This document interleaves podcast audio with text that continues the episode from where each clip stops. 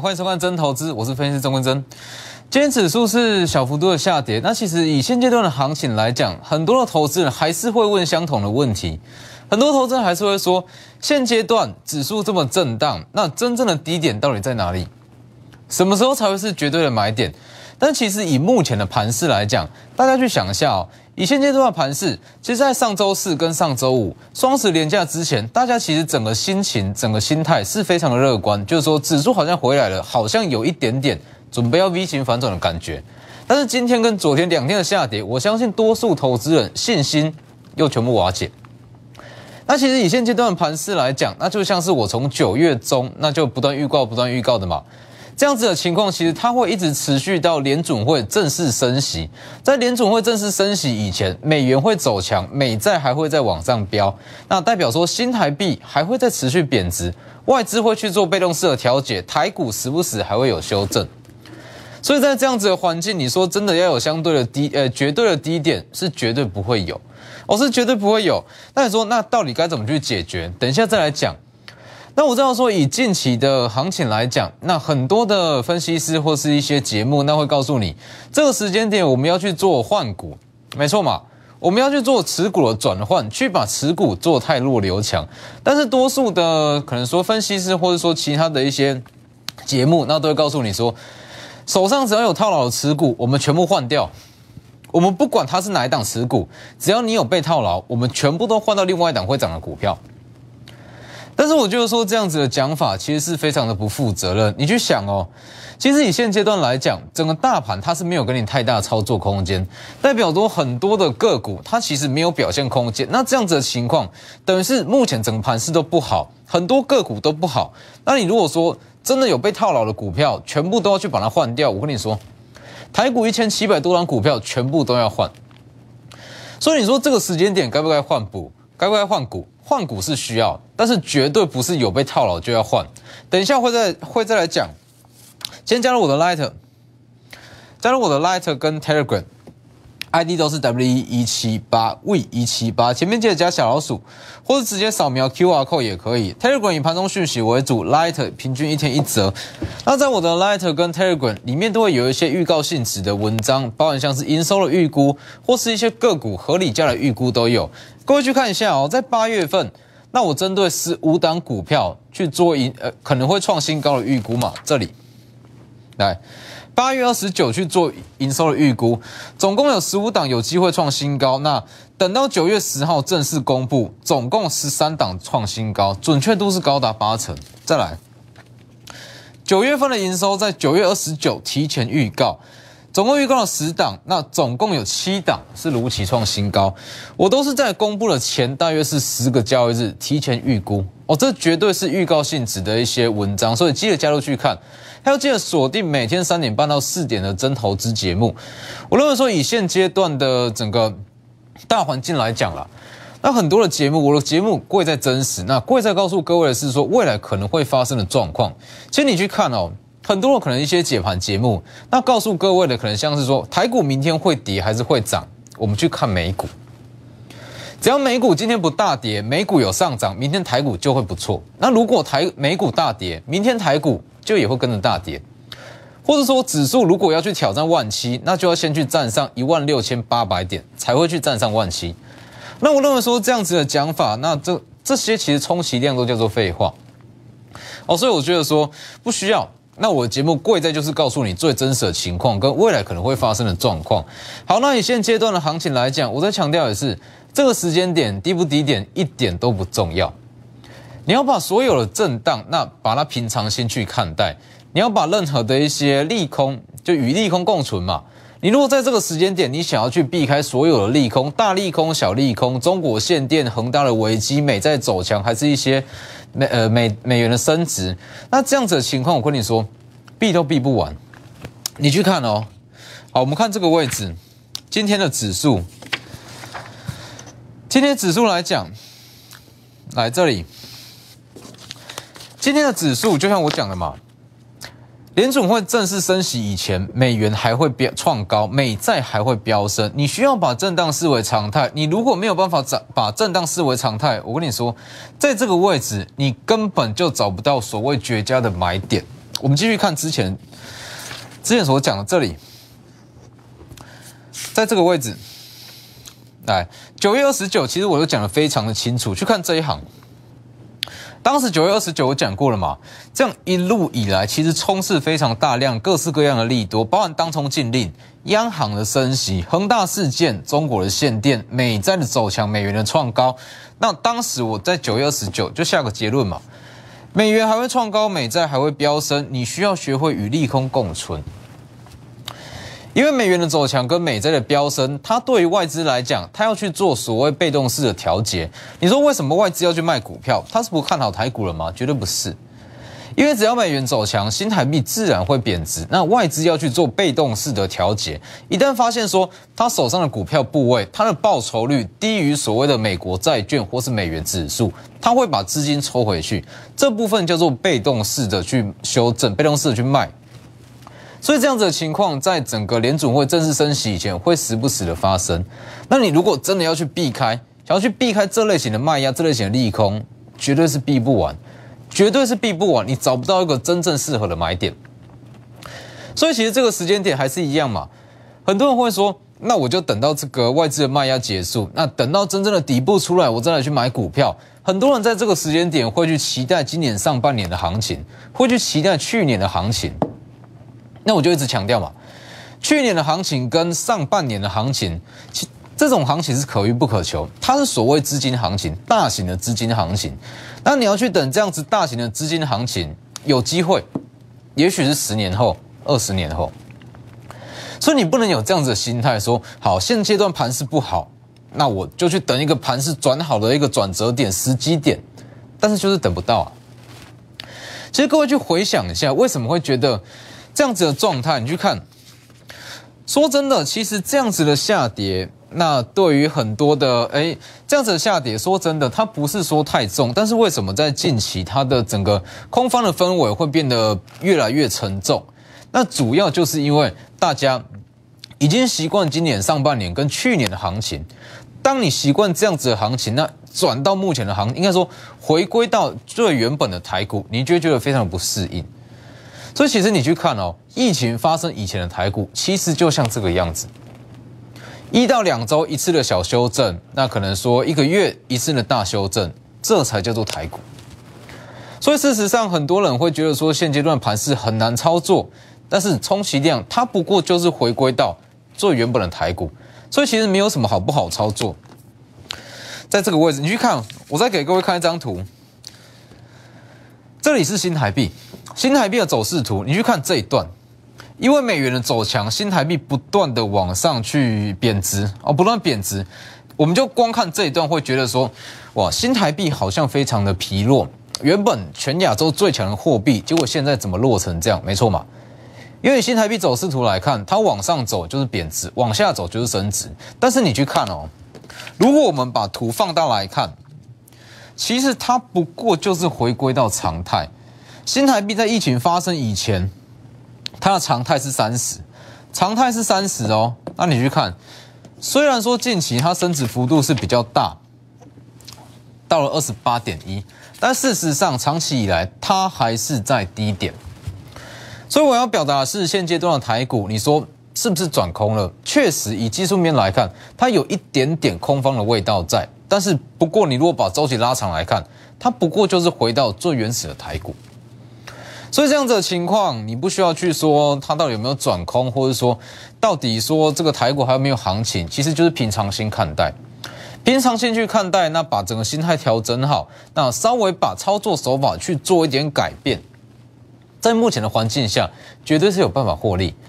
因为如果说你还是沿用今年上半年的操作模式去追长虹、追高，我跟你说。单日行情一大堆，绝对没有办法赚到说比较有效、累积出比较稳定的获利。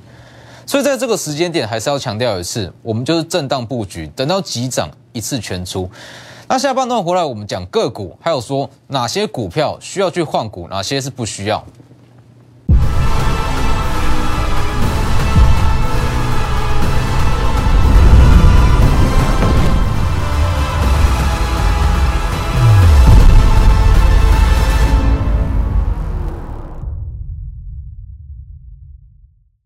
好，上半段花了非常多的时间告诉各位说整体第四季的逻辑跟心态。与其说是讲大盘，倒不如说我是告诉各位一个在第四季需要正确的心态。哦，所以这样子的情况，我主要要表达就是说，在整个第四季，你不需要去害怕利空，不需要去害怕回档，你去怕这个东西，永远不会有行情可以给你操作。好，那回归到我们操作面上。就像我昨天所讲的，在这个时间点，其实行情没有问题，绝对没有问题。那是你的操作手法需要去特别去做修正，你没有办法去沿用上半年跟去年的操作手法。去年这种追高的模式，或者说追强势的模式，在下半年甚至是整个第四季来讲，通通不适用。这里。锁定第四季的获利，逢回就买，小涨不卖，急涨全出，整户获利，一定是要以这样子的布局模式，才有办法真正在整个第四季这么震荡行情之下赚到钱。那当然，这样子的做法讲起来很简单，实际做起来非常非常的困难。就像我昨天讲的吧，你去做执行这样子的操作，多数的投资人对一般投资人来讲，会变成。下跌不敢买，小涨急着卖，急涨又想追，那你就会陷入一个循环嘛？哦，永远说没有办法累积到一笔获利的循环啊！所以要去执行这样子操作的前提之下，你需要有一个目标，什么样的目标？你需要知道这档股票它在第四季的营收或是第三季的营收长怎么样子，等于是说你需要有一个未来的目标存在那边。哦，你去操作股票需要有未来目标存。在在心中要有一个未来目标，你才有办法拉回就去买，拉回就去买，就像是智远三零三五的智远，来这个位置，九月二十八，当时我就预告的非常的清楚，当时有讲过嘛，低价 IP 就是三零三五的智远，那当时九月二十八就有特别预告哦，不是说它起涨才讲哦，哦是之前就预告。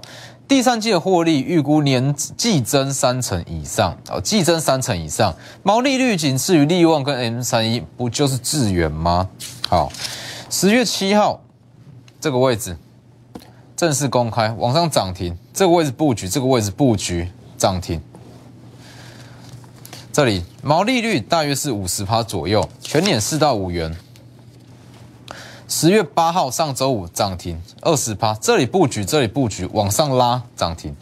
九月份的营收完全符合预期，九月营收是八点四亿，二零一二年历史高点是八点六亿，基本上它已经创下了历史新高，因为毛利率的问题，完全符合我的预期。昨天，昨天盘不好，照样是上涨两趴左右，哦，到达了二十五趴，报酬率到达了二十五趴，这里。今天十月十三，今天还是算是非常的强势哦。虽然是小幅度的下跌，但是合计的获利也是到达了三十趴，三成左右。其实你去看，这个就是为什么你要提前知道、提前预估出一档股票它营收状况。如果你在九月底知道智远在九月份的营收会创下历史新高，知道智远在第三季的获利会几乎创历史新高，会季增三成以上，拉回你敢不敢买？绝对敢买。因为你知道它有一个可能一未知的利多会公布出来，拉回你会敢买，小涨你会不屑去卖，因为我们要赚的不是这一点这一点获利啊，不是这个位置啊，这里布局这里布局，小涨不需要卖，我们要赚的是这一段，因为你知道它还会有更大的利多要公布，是不是？那当然，事后来看，你去看这张图。事后来看，当然是很简单啦。事后来看，就是说布局、布局、布局嘛。以下通通都是买点，往上拉全部出啊。事后来看，当然就是像讲的一样，非常的容易。但是如果去当下你去看，当下你如果没有一个心中没有一个轮廓，没有一个营收的轮廓，当下你绝对买不下手。你去看当下长什么样子，起涨前的资源长这样，请问谁会去买？请问谁会去买？再往下拉。这一根，多数人停损都来不及了，不可能会去在这里买。这一根也是一样啊，这一根长得这么丑，跳空开低收最低。这一根你如果把它遮起来，好，如果把它这样遮起来，你不会敢买啊。它技术面看起来就是要转空啊，一直到起涨之前，你还是不会想去买。它就是在震荡，好像在做一个头部，没错嘛。但事实上，往上拉。所以现阶段来讲，其实很多的技术形态，甚至是一些技术分析，其实它的实用度已经没有到今年呃今年上半年这么的高。所以这个时间点，你唯一需要去锁定的目标就是第三季的营收。哦，预估出第三季的营收拉回，你会敢买？小涨你不会想出，急涨我们一次出清，整户一起获利，这才叫做做股票，这才叫做股票。因为很多人会这样。目前的行情比较震荡嘛，比较震荡的情况之下，它会去越做越短，从原本的次日冲变隔日冲，从隔日冲变当冲，一小时当冲变几分钟的当冲。那这样子的操作，永远你没有办法累积出一笔比较不错的获利。只有这样子，起涨前震荡布局，降前震荡布局。把部位建立起来之后，哦，可能说每一个部位成本都不同，但是一旦它主升段出来，你所有部位会一起获利，这才叫做股票。但是前提是这样子的操作做起来，整体获利会非常非常的有感，啊，稳定度也会非常高。但前提是你的营收预估要够准确。来，你去看，所以为什么我会一直强调？长期以来，我对于营收的预估至少都有八成的准确度。八月二十九预告，八月份因为每个月的月营收都是隔隔一个月的十号才会全数公布嘛。八月二十九预告八月份的营收准确度达八成。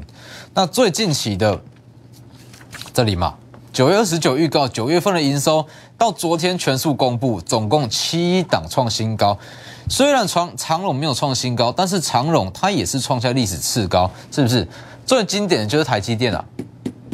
台积电我九月二十九号公开跟你说，它的营收会创新高。那它在上周五收盘之后公布营收，确实是创新高，是不是？连台积电这样子的大股票，全指这么重的股票，营收都有办法预估出来，其他的中小型股有什么好估不出来的？是不是？所以，关于这类型提早说预估出营收，或是说预估出一些外资可能出具的报告，包含像是世新，包含像是利旺，你在我的 Lighter 通通都找得到，直接扫描 QR code 或直接输入 ID W 一七八 V 一七八，前面记得要加小老鼠。所以在这个时间点，营收预估会变得非常的重要。其实还有一个重点啊，如果你说。一般的行情之下，也许营收预估好像说营收量也没有什么了不起，但是现阶段营收空窗期，利多的空窗期，法人、中实户、寿险资金、品种资金没有东西去买，它没有一个失利点，营收数字就会变得非常的重要。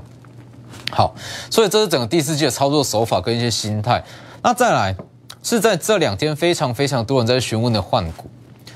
因为其实这样一路以来，那我一直在强调是所谓的无痛换股，无痛换股嘛。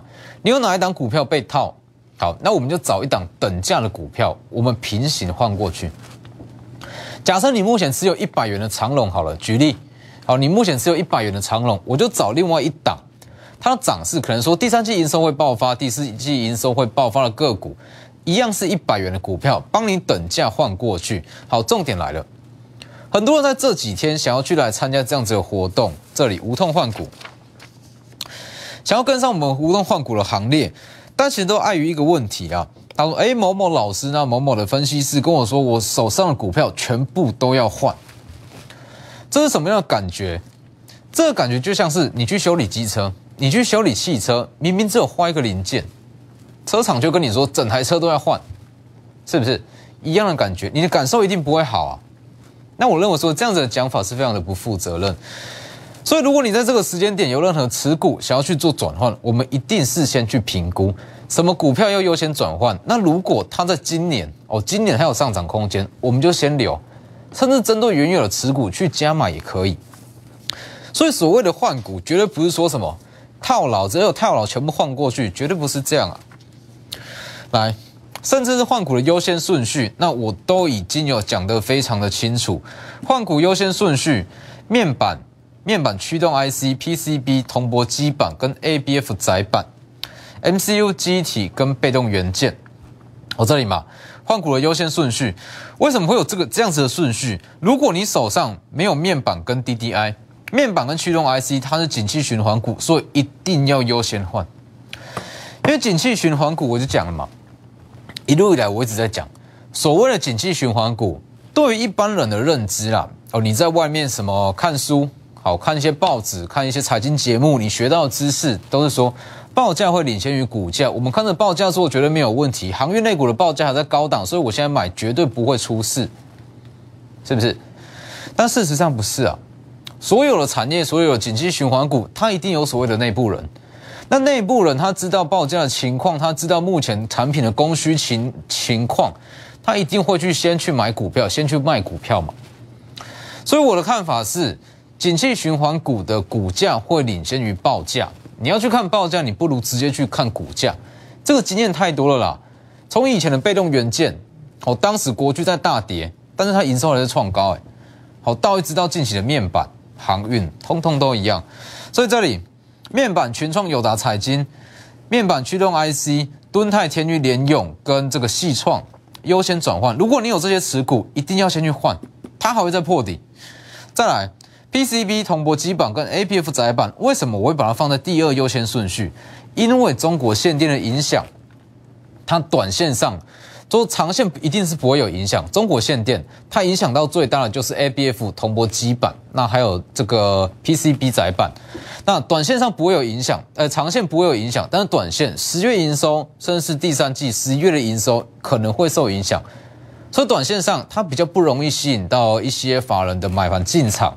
那与其要让你的资金变成 day money，那我们不如去换股。那再来是因为台积电成熟制程涨价。